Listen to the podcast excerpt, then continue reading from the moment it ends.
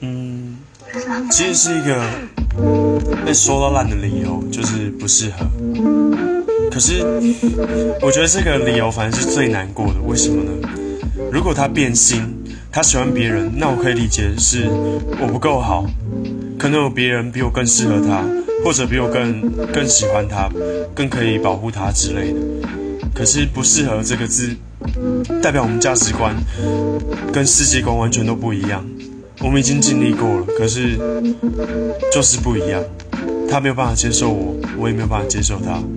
我们如果继续在一起的话，只是变成互相在妥协，就是他忍受我，我也在忍受他而已。